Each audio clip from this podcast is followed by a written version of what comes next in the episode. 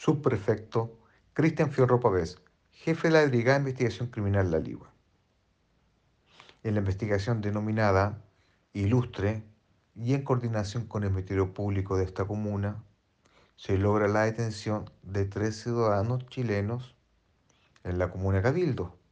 de los cuales uno mantenía prontuario policial por los delitos de homicidio, lesiones menos graves, hurto y porte ilegal de armas, cuya investigación se logra la incautación de 64,79 gramos de cocaína base,